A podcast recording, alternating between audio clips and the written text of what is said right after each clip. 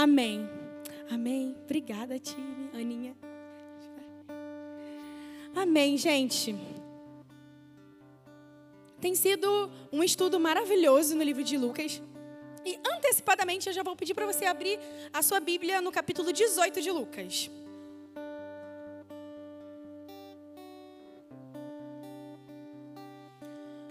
Semana passada a gente estudou sobre a primeira parte do capítulo de Lucas e agora nós vamos fazer um estudo, né?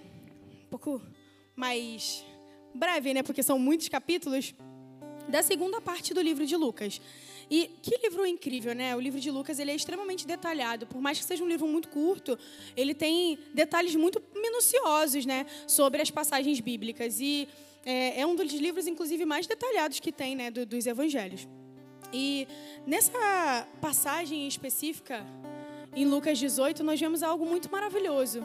E o Espírito Santo estava falando comigo sobre algumas coisas relacionadas né, ao que está descrito nesse capítulo 18. A, o nome dessa mensagem é A Maneira de Cristo. Então, é, é tipo, deixa eu explicar para você. A maneira de Cristo é tipo quando você é, escolhe um prato e você fala assim, a moda francesa, o, o, o frango, né? Tipo a moda francesa. Você não tem como fazer o frango daquele jeito, né? O frango francês de outra forma. Porque se você fizer de outra forma, não vai ser a moda francesa. Então, é a mesma coisa a moda de Cristo. Então, pega essa ideia aí, porque é, é a ideia do que a gente vai falar. E o Espírito Santo estava falando sobre isso comigo, mas por quê, né? Porque hoje nós vamos falar sobre por que Jesus, especificamente em alguns capítulos aqui, em alguns versículos, ele fala de forma tão persistente sobre a forma correta em que nós deveríamos nos colocar quando estamos na presença dele.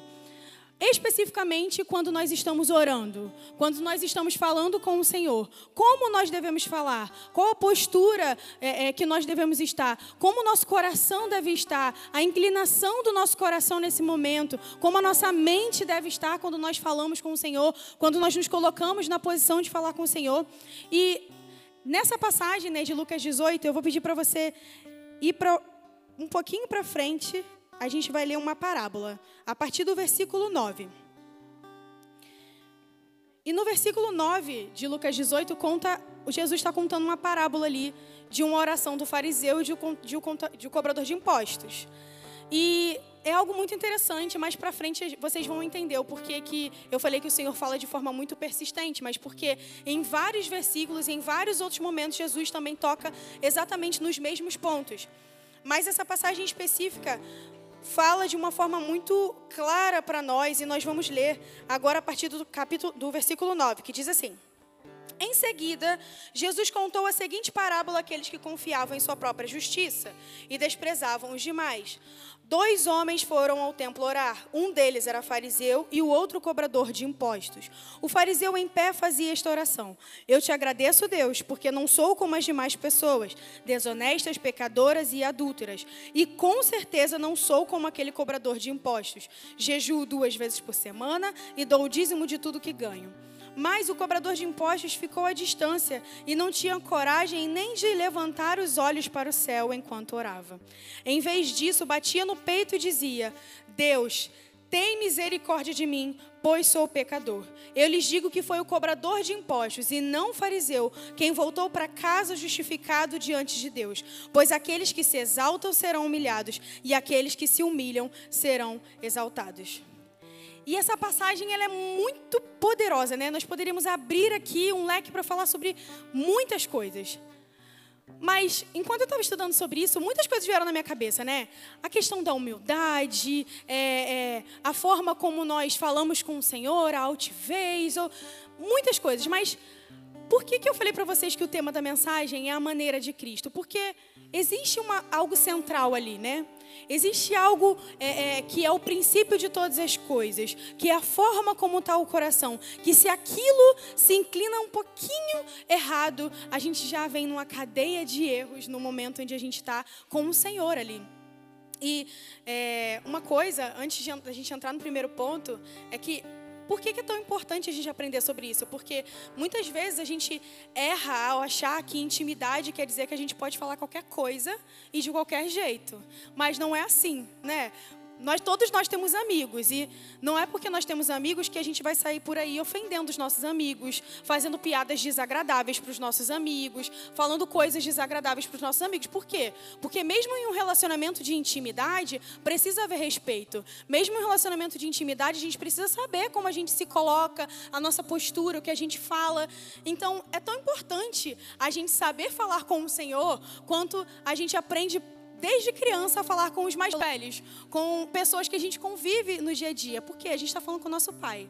A gente está falando com a pessoa que a gente deveria se relacionar de uma forma mais master na nossa vida, com o Senhor da nossa vida. E é muito importante que a gente aprenda a falar com o Senhor. O primeiro ponto dessa mensagem diz assim: humildade e confiança caminham lado a lado. Humildade e confiança caminham lado a lado. E a gente vai ler novamente alguns versículos aqui. Eu vou pedir para você prestar bastante atenção no versículo 9, o início.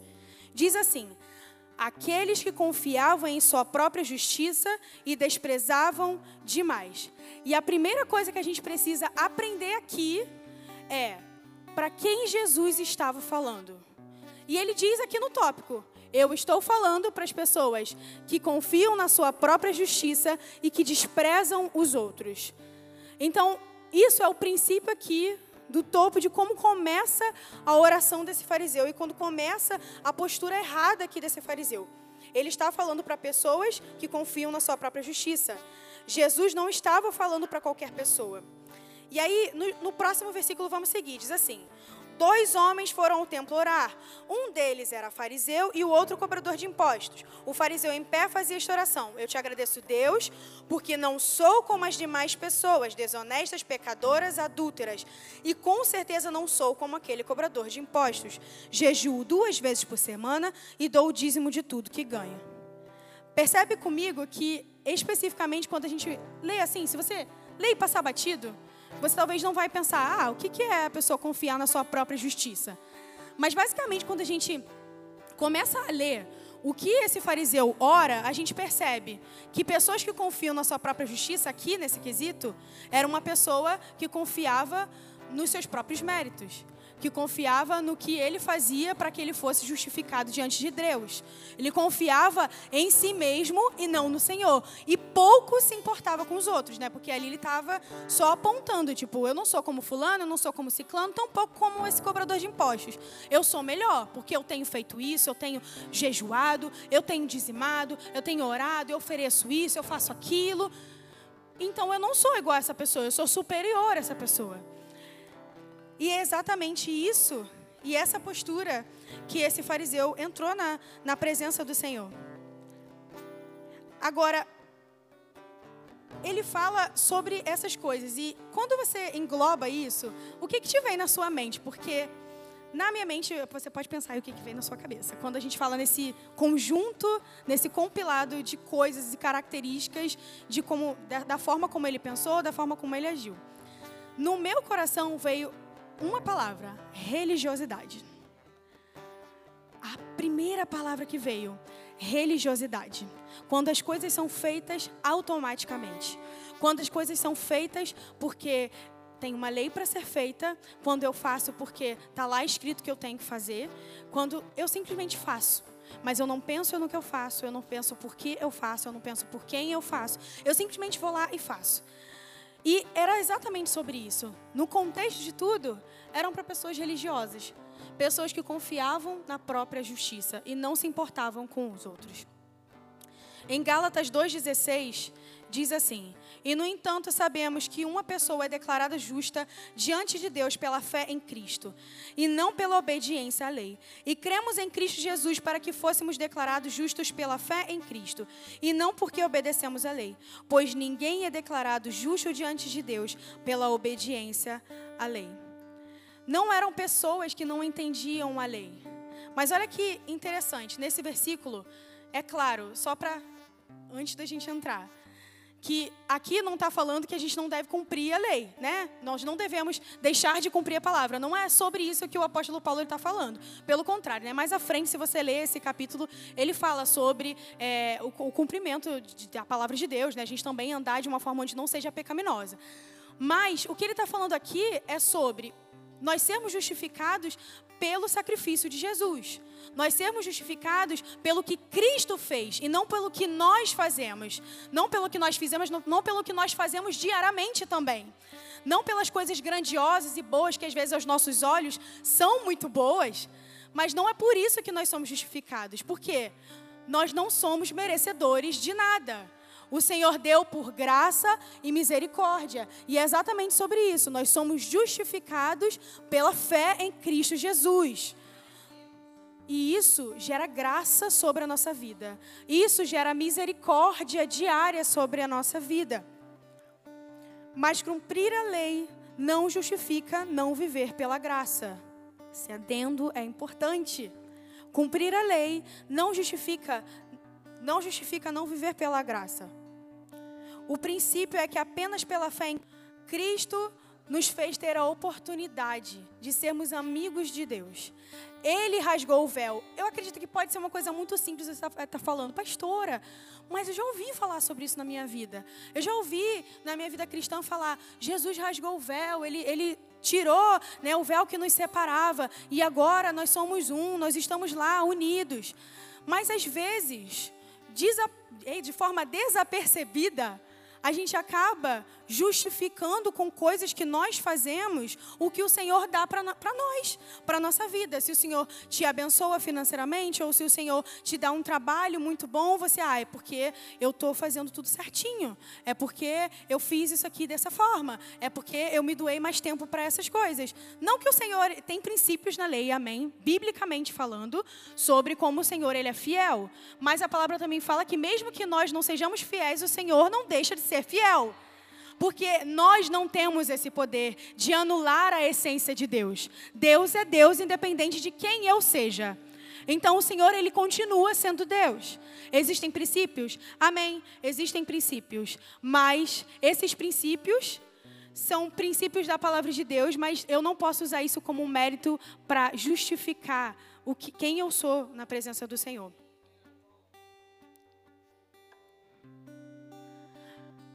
Quem é humilde confia em Deus e não em si mesmos.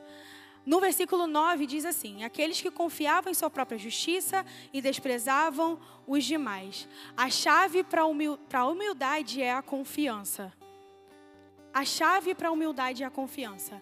Coloca isso no seu coração, se você estiver anotando, você anota, porque se você não confiar no Senhor, é impossível você ser humilde. Agora, interessante. Existe como você ser confiante e não ser humilde. Por quê? Porque você pode confiar em outras coisas, né? Muitos confiam em carros, outros em cavalos. Então eu posso confiar em outras coisas e não ser humilde. Eu posso ser uma pessoa confiante, mas não ser humilde. Mas eu não consigo ser humilde sem ter confiança no Senhor. É impossível. É impossível. Impossível ser humilde sem ter confiança em Deus. Em quem confiamos vai ditar se vivemos como quem apenas cumpre leis. A gente leu sobre a oração do fariseu aqui, e isso deveria ser algo que, que chama muito a nossa atenção, porque ele estava ali somente citando para o Senhor as coisas que ele havia feito, porque ele cumpria leis. Então, olha que interessante, Jesus começa falando, eu estou dizendo para pessoas que confiam na sua própria força, né? Confiam, confiam em si mesmos, não confiam em mim. E aí aquele fariseu, ele começa a fazer a oração dele, ele termina a oração dele simplesmente falando sobre o que ele fez. E em nenhum momento falando sobre o que Jesus fez. Em nenhum momento ele disse: pelo seu sacrifício na cruz. Ah, perdão, não foi, na época não tinha, gente, mas no nosso exemplo, pelo seu sacrifício na cruz. Você está lá orando e aí você está dizendo: Ah, Senhor, é porque eu fiz isso, eu fiz aquilo. E eu falo sobre mim, falo sobre todas as pessoas que me rodeiam, mas eu não falo sobre Jesus. Eu não, não falo sobre quem Jesus é. A gente não está aqui dizendo que no momento da oração você não deve falar para Jesus os seus desejos, os seus anseios ou sobre você mesmo, mas o ponto central aqui é a falta de humildade. E a forma como essa falta de humildade altera a confiança que uma pessoa pode ter no Senhor no momento em que ela está ali orando. Porque se eu simplesmente só falo de mim, de mim, do eu, do eu, do eu, eu esqueço do Senhor na oração. E ali eu estou falando com quem? Eu estou falando comigo mesmo. Porque o Senhor mesmo, ele foi completamente esquecido na minha oração. Ele não está naquele momento. Quem está naquele momento sou eu e talvez de frente para o espelho lidando comigo mesmo. Próximo ponto. Ajustando o meu olhar.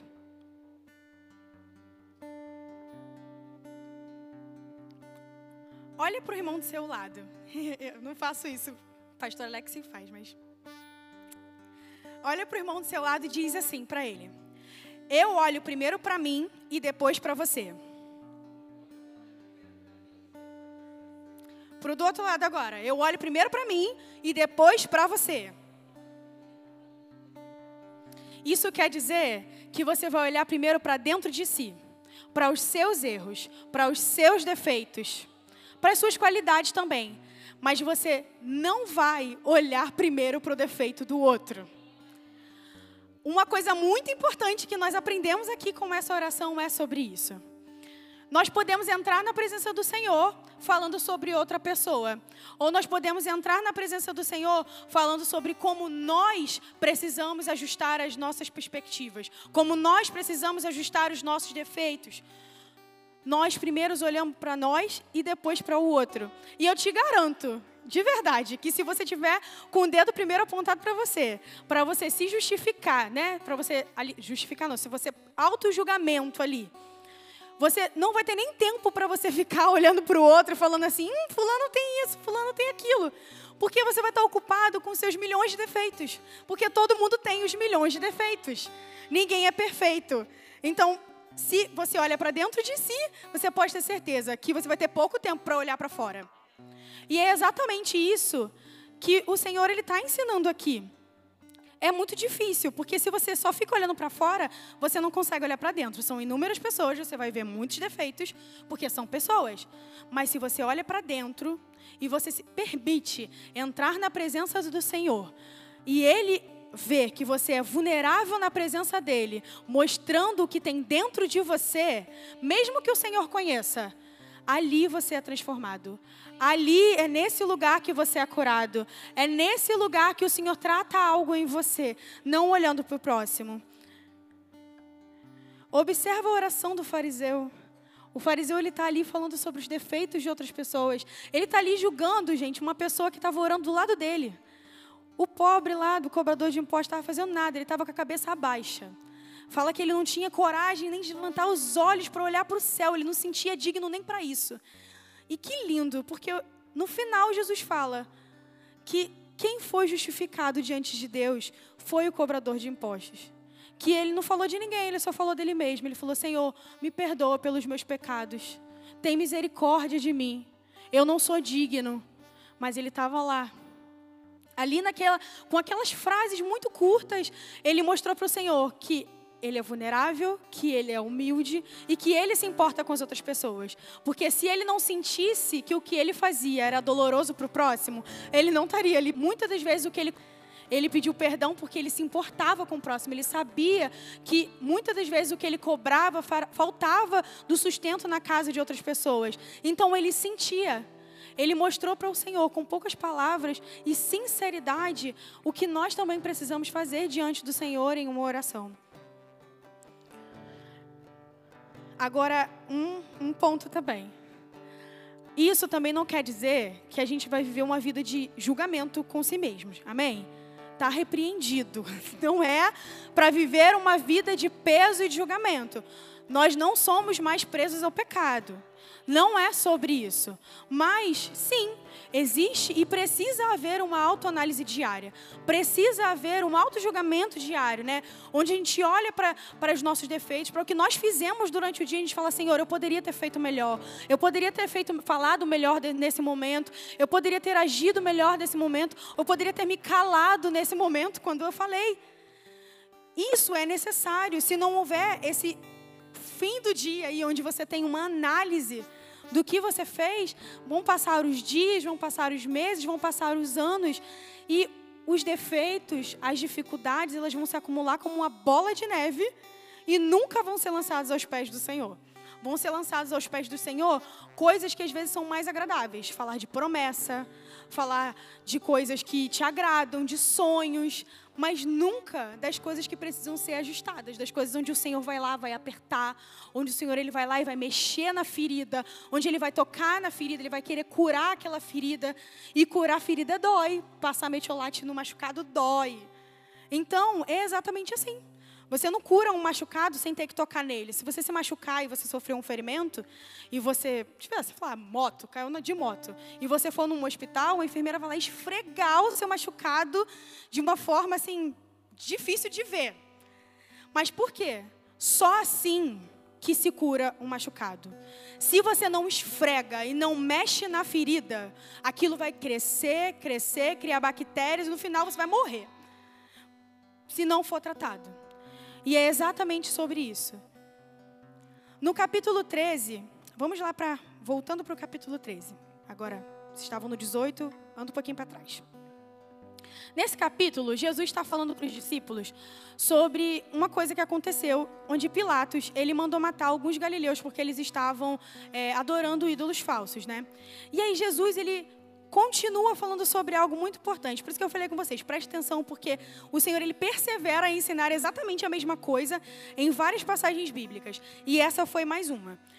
Em Lucas 13, no versículo 2, Jesus, né, depois que ele explica isso, ele fala para os discípulos: Vocês pensam que esses galileus eram mais pecadores que todos os outros da Galileia? Perguntou Jesus. Não, foi por isso que sofreram? De maneira alguma, mas se não se arrependerem, vocês também morrerão. E quando os 18 que morreram quando a torre de Siloé caiu sobre eles, eram mais pecadores que os demais de Jerusalém? Não. E eu volto a lhes dizer: a menos que se arrependam, todos vocês também morrerão. Olhar para dentro de nós nos permite olhar para o outro de forma mais leve. Olhar para dentro de nós nos permite olhar para o outro de forma mais leve. Quando nós percebemos que nós precisamos de misericórdia, automaticamente o nosso coração tem uma expansão de misericórdia. É automático. Dificilmente, mas assim, dificilmente você vai olhar para si mesmo e você vai se ver em uma situação onde você errou e aí você vai olhar para o outro, ele está errando na mesma coisa e você vai falar: "Ah, terrível". Não, porque você percebeu que ali você precisou de misericórdia. Então é natural que você ali tenha uma expansão no seu coração de misericórdia para o próximo e fale: é difícil. Mas o Senhor tem misericórdia sobre a vida dele, assim como o Senhor tem misericórdia sobre a minha vida, e eu também tenho misericórdia sobre a vida dele. Nós precisamos expandir o nosso coração em misericórdia uns com os outros, um para o outro. É importante. Não existe a possibilidade de nós entrarmos na presença do Senhor sem que não tenha um pré-requisito de misericórdia estabelecido na nossa mente, no nosso coração. Eu preciso de misericórdia. Jesus morreu na cruz porque ele teve misericórdia. E eu preciso de misericórdia diária para todos os erros. Eu preciso me arrepender. Eu preciso me arrepender. E olha que interessante, a gente poderia ficar aqui falando, né, da boca para fora, mas não, a própria palavra fala sobre isso. Jesus fala, eles erraram. Gente, eles estavam adorando outros, outros deuses. Eles fizeram ofertas para outros deuses. Então, se fosse olhar na, na lei, simplesmente pela lei, eles mereceriam morrer. Mas Jesus não fala isso. Jesus fala, ele é pecador tanto quanto você. E por que, que ele merece morrer e você não? Não é assim, não é? Ele não merece morrer e você também não. Porque no fim, Jesus morreu por todos. Porque ele não fez acepção do meu pecado para o seu, nem do seu para o meu. Não importa para Jesus se eu errei com uma coisa que aos olhos da sociedade é algo muito pequeno e você errou com uma coisa que é muito grandiosa e chocante para as pessoas. Isso não importa. Jesus vai olhar para mim, vai olhar para você com o mesmo olhar de misericórdia. No momento em que nós orarmos, no momento em que nós colocarmos o nosso coração ali e falar: Senhor, me perdoa, Ele me perdoa tanto quanto Ele te perdoa.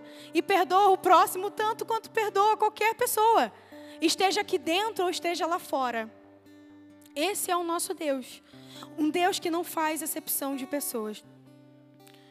Eu não vou mais estar preocupado se o meu irmão erra mais ou menos do que eu, se sabe mais ou menos do que eu. Nosso relacionamento vai ser de amor e de unidade.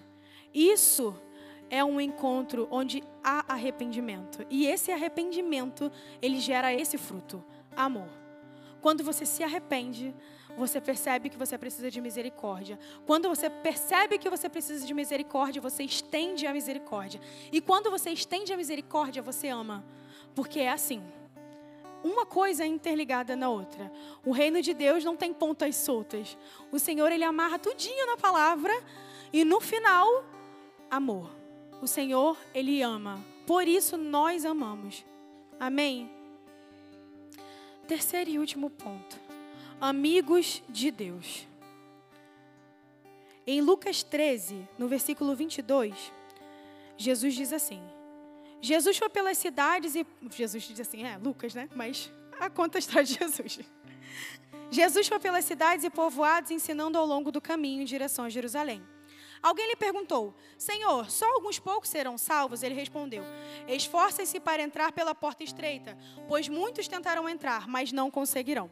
Quando o dono da casa tiver trancado a porta, será tarde demais. Vocês ficarão do lado de fora, batendo e pedindo. Agora presta atenção nessa parte. Senhor, abra a porta para nós. Mas ele responderá: Não os conheço, nem sei de onde são. Então vocês dirão: Nós comemos e bebemos com o Senhor. E o Senhor ensinou em nossas ruas. E ele responderá: Não os conheço, nem sei de onde são. Afastem-se de mim, todos vocês que praticam o mal. Haverá choro e ranger de dentes, pois verão Abraão, Isaac, Jacó e todos os profetas no reino de Deus. Mas vocês serão lançados fora. E virão pessoas de toda parte, do leste e do oeste, do norte e do sul, para ocupar seus lugares à mesa no reino de Deus.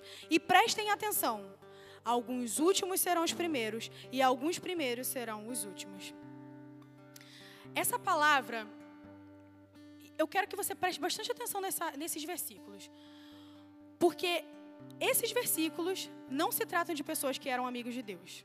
Se tratam de pessoas que eram conhecidos de Deus. Você vai entender o porquê os conhecidos de Deus. Preste atenção nesse na parte do versículo que fala: Nós comemos e bebemos com o Senhor, e o Senhor ensinou em nossas ruas. Percebe comigo que Jesus ele comeu e bebeu com essas pessoas, amém? Ele comeu e bebeu. De alguma forma, essas pessoas participaram ali de uma ceia com o Senhor. Mas olha que interessante, quando continua o versículo, ele fala: E o Senhor esteve em nossas ruas. Mas o Senhor não esteve na nossa casa. O Senhor esteve na rua. Ou seja, eu vi o Senhor de longe. Eu não vi o Senhor de perto. Você convida pessoas estranhas para entrar na sua casa? É uma pergunta, né? Que não, né? Importante que não. Você não convida uma pessoa estranha para entrar na sua casa. Isso é óbvio. Mas certamente você já comeu na mesma mesa com uma pessoa estranha. Não, às vezes, não de propósito, mas às vezes aquela mesa do shopping, né? Onde não tem opção. A praça de alimentação está super lotada, você só tem aquele lugar, você fala, estou morrendo de fome, vou sentar do lado dessa pessoa, não vou falar nem oi com ela. Mas eu sei que eu estou comendo na mesma mesa que ela, mesa que aquela pessoa. Mas eu vou saber o nome dela? Não. Eu vou saber o que ela gosta, o que ela não gosta, as preferências dela? Não. Porque eu sentei como um conhecido, eu não sentei com intimidade como um amigo. Agora percebe, não é muito mais prazeroso quando você senta para comer com um amigo íntimo? É muito melhor. Você compartilha ali de um momento de intimidade. Você compartilha ali de um momento prazeroso, porque você está comendo, você está ceando com uma pessoa que te agrada e que você agrada essa pessoa, porque vocês são amigos. E sentar à mesa com Jesus significa exatamente isso significa lugar de intimidade. Mas é possível sentar à mesa do mestre e não reconhecê-lo. Porque se eu sento como uma pessoa que não tem opção de lugar para sentar, eu só sento ali para comer porque tinha comida naquele lugar, eu vou passar pela situação, eu vou ouvir talvez o que aquela pessoa está dizendo, mas aquilo não vai ficar gravado no meu coração. Aquilo não vai ficar gravado na minha mente não vai fazer diferença alguma na minha vida. Talvez se um dia, como essas pessoas bateram na porta, elas estavam no momento mais desesperador da vida delas, né? Vão estar no momento mais desesperador. Elas batem na porta, elas vão lembrar: opa, naquele dia eu comi com ele. Mas eu comi com você, Jesus, você passou pela minha rua. Naquele dia você fez um grande banquete, você deu comida para o povo eu estava lá. mas Jesus sequer te viu. Por quê? Porque você viu Jesus de longe e não teve intimidade com ele. E isso é algo tão importante, porque é assim que nós deveríamos nos sentir com Jesus. E é assim que ele deveria se sentir com a gente, íntimo. Jesus nos chama de amigos, não de conhecidos. Jesus poderia, no momento em que essa passagem bíblica que fala agora vocês não são mais, vocês são amigos de Deus, poderia falar agora vocês fazem parte do reino. Agora vocês, sei lá, vocês vão andar comigo aqui, sei lá, qualquer coisa. Mas não faz questão de dizer, vocês são amigos de Deus. Nós somos íntimos do Senhor. Não é uma posição onde eu me coloco em um lugar afastado de Jesus. E essas pessoas viram Jesus fazendo coisas. Elas estavam onde Jesus pregava, elas estavam onde Jesus dava comida aos pobres, elas estavam onde Jesus curava, mas se colocaram em um lugar de desconhecidos do Senhor. E continuando, olha que interessante. Jesus diz que alguns últimos vão ser os primeiros e alguns primeiros vão ser os últimos. Agora, mais para frente, eu não vou ler para vocês, mas lembra aqui da oferta da viúva. Olha que interessante. Nesse momento que essa viúva ela faz aquela oferta com uma moeda só, tinham muitos ricos lá, né? Eles deram muito dinheiro. E a viúva deu uma moedinha. E Jesus ele fala que não havia, só um minutinho, gente, deixa eu ler aqui. Jesus ele fala que ali não havia oferta igual daquela mulher. Jesus ele fala que ninguém havia ofertado como aquela viúva.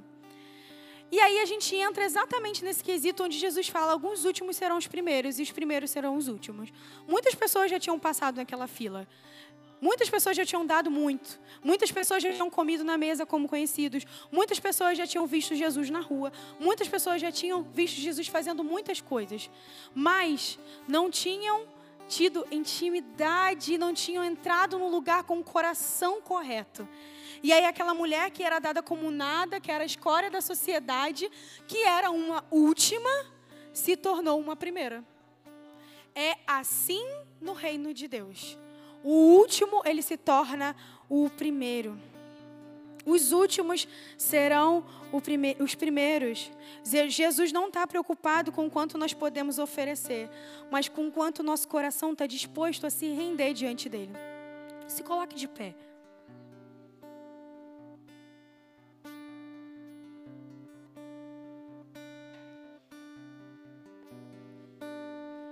O Senhor, Ele não está interessado em que a gente entre na presença dele para mostrar os nossos feitos.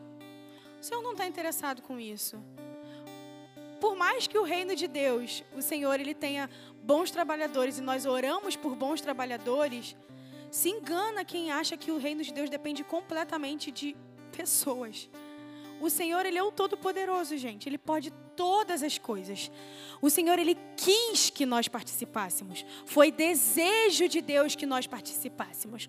Não porque nós somos tão bons que nós poderíamos oferecer algo grandioso no reino, mas porque o Senhor desejou que nós cooperássemos, que nós pudéssemos ser colocados nesse lugar de intimidade. Não é o desejo do Senhor que no momento em que nós nos aproximamos dele, nós venhamos com uma altivez no nosso coração. Nós falemos muito mais do outro do que nós falamos de nós mesmos. Nós olhamos muito mais para o erro do próximo do que para o nosso próprio erro. Nós julguemos o, o, próximo sem saber absolutamente nada da situação da pessoa ou o que ela está orando ali no lugar dela.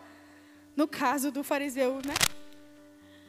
Essa não é a vontade do Senhor. O desejo do Senhor é que o nosso coração esteja em um lugar de humildade, esteja em um lugar de confiança, esteja em um lugar em que sabe que é justificado pela fé no sacrifício de Jesus e não nas nossas próprias coisas e não no que nós podemos fazer.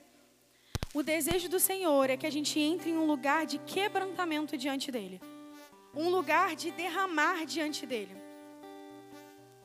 Quando oramos, Ele não espera que falemos de outras pessoas apontando seus erros ou que exaltemos o que fazemos de bom. Deus espera confiança nele e Ele espera que busquemos por misericórdia diária. Feche os seus olhos.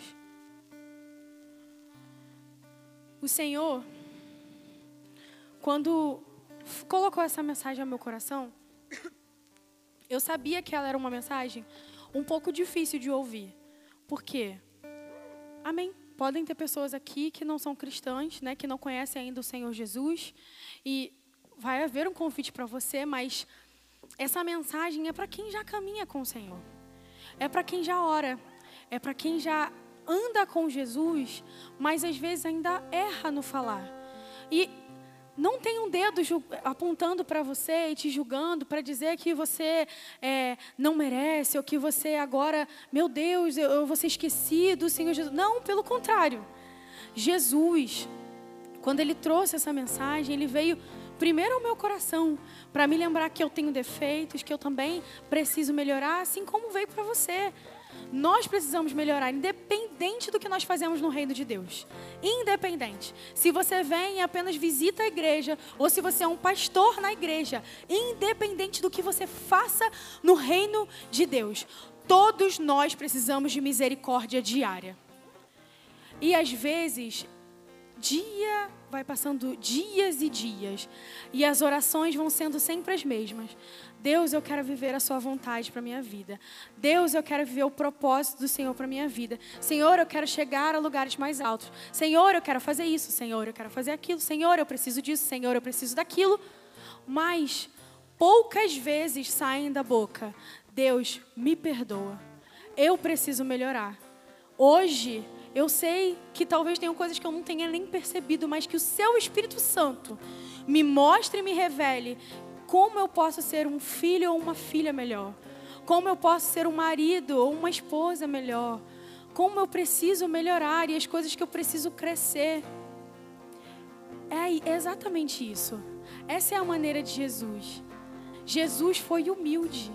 Jesus não era uma pessoa super querida porque ele era o top da sociedade. Jesus foi extremamente humilde. Jesus não estava interessado no que as pessoas com poder aquisitivo podiam dar, porque se fosse por isso ele não chamaria os discípulos para caminhar com eles. Não eram todos pessoas com um poder aquisitivo excelente. Ele chamou porque tinha um coração inclinado. E é exatamente sobre isso. É exatamente isso que ele espera de nós quando nós entramos na presença dele. E é exatamente quando o nosso coração está assim que há transformação.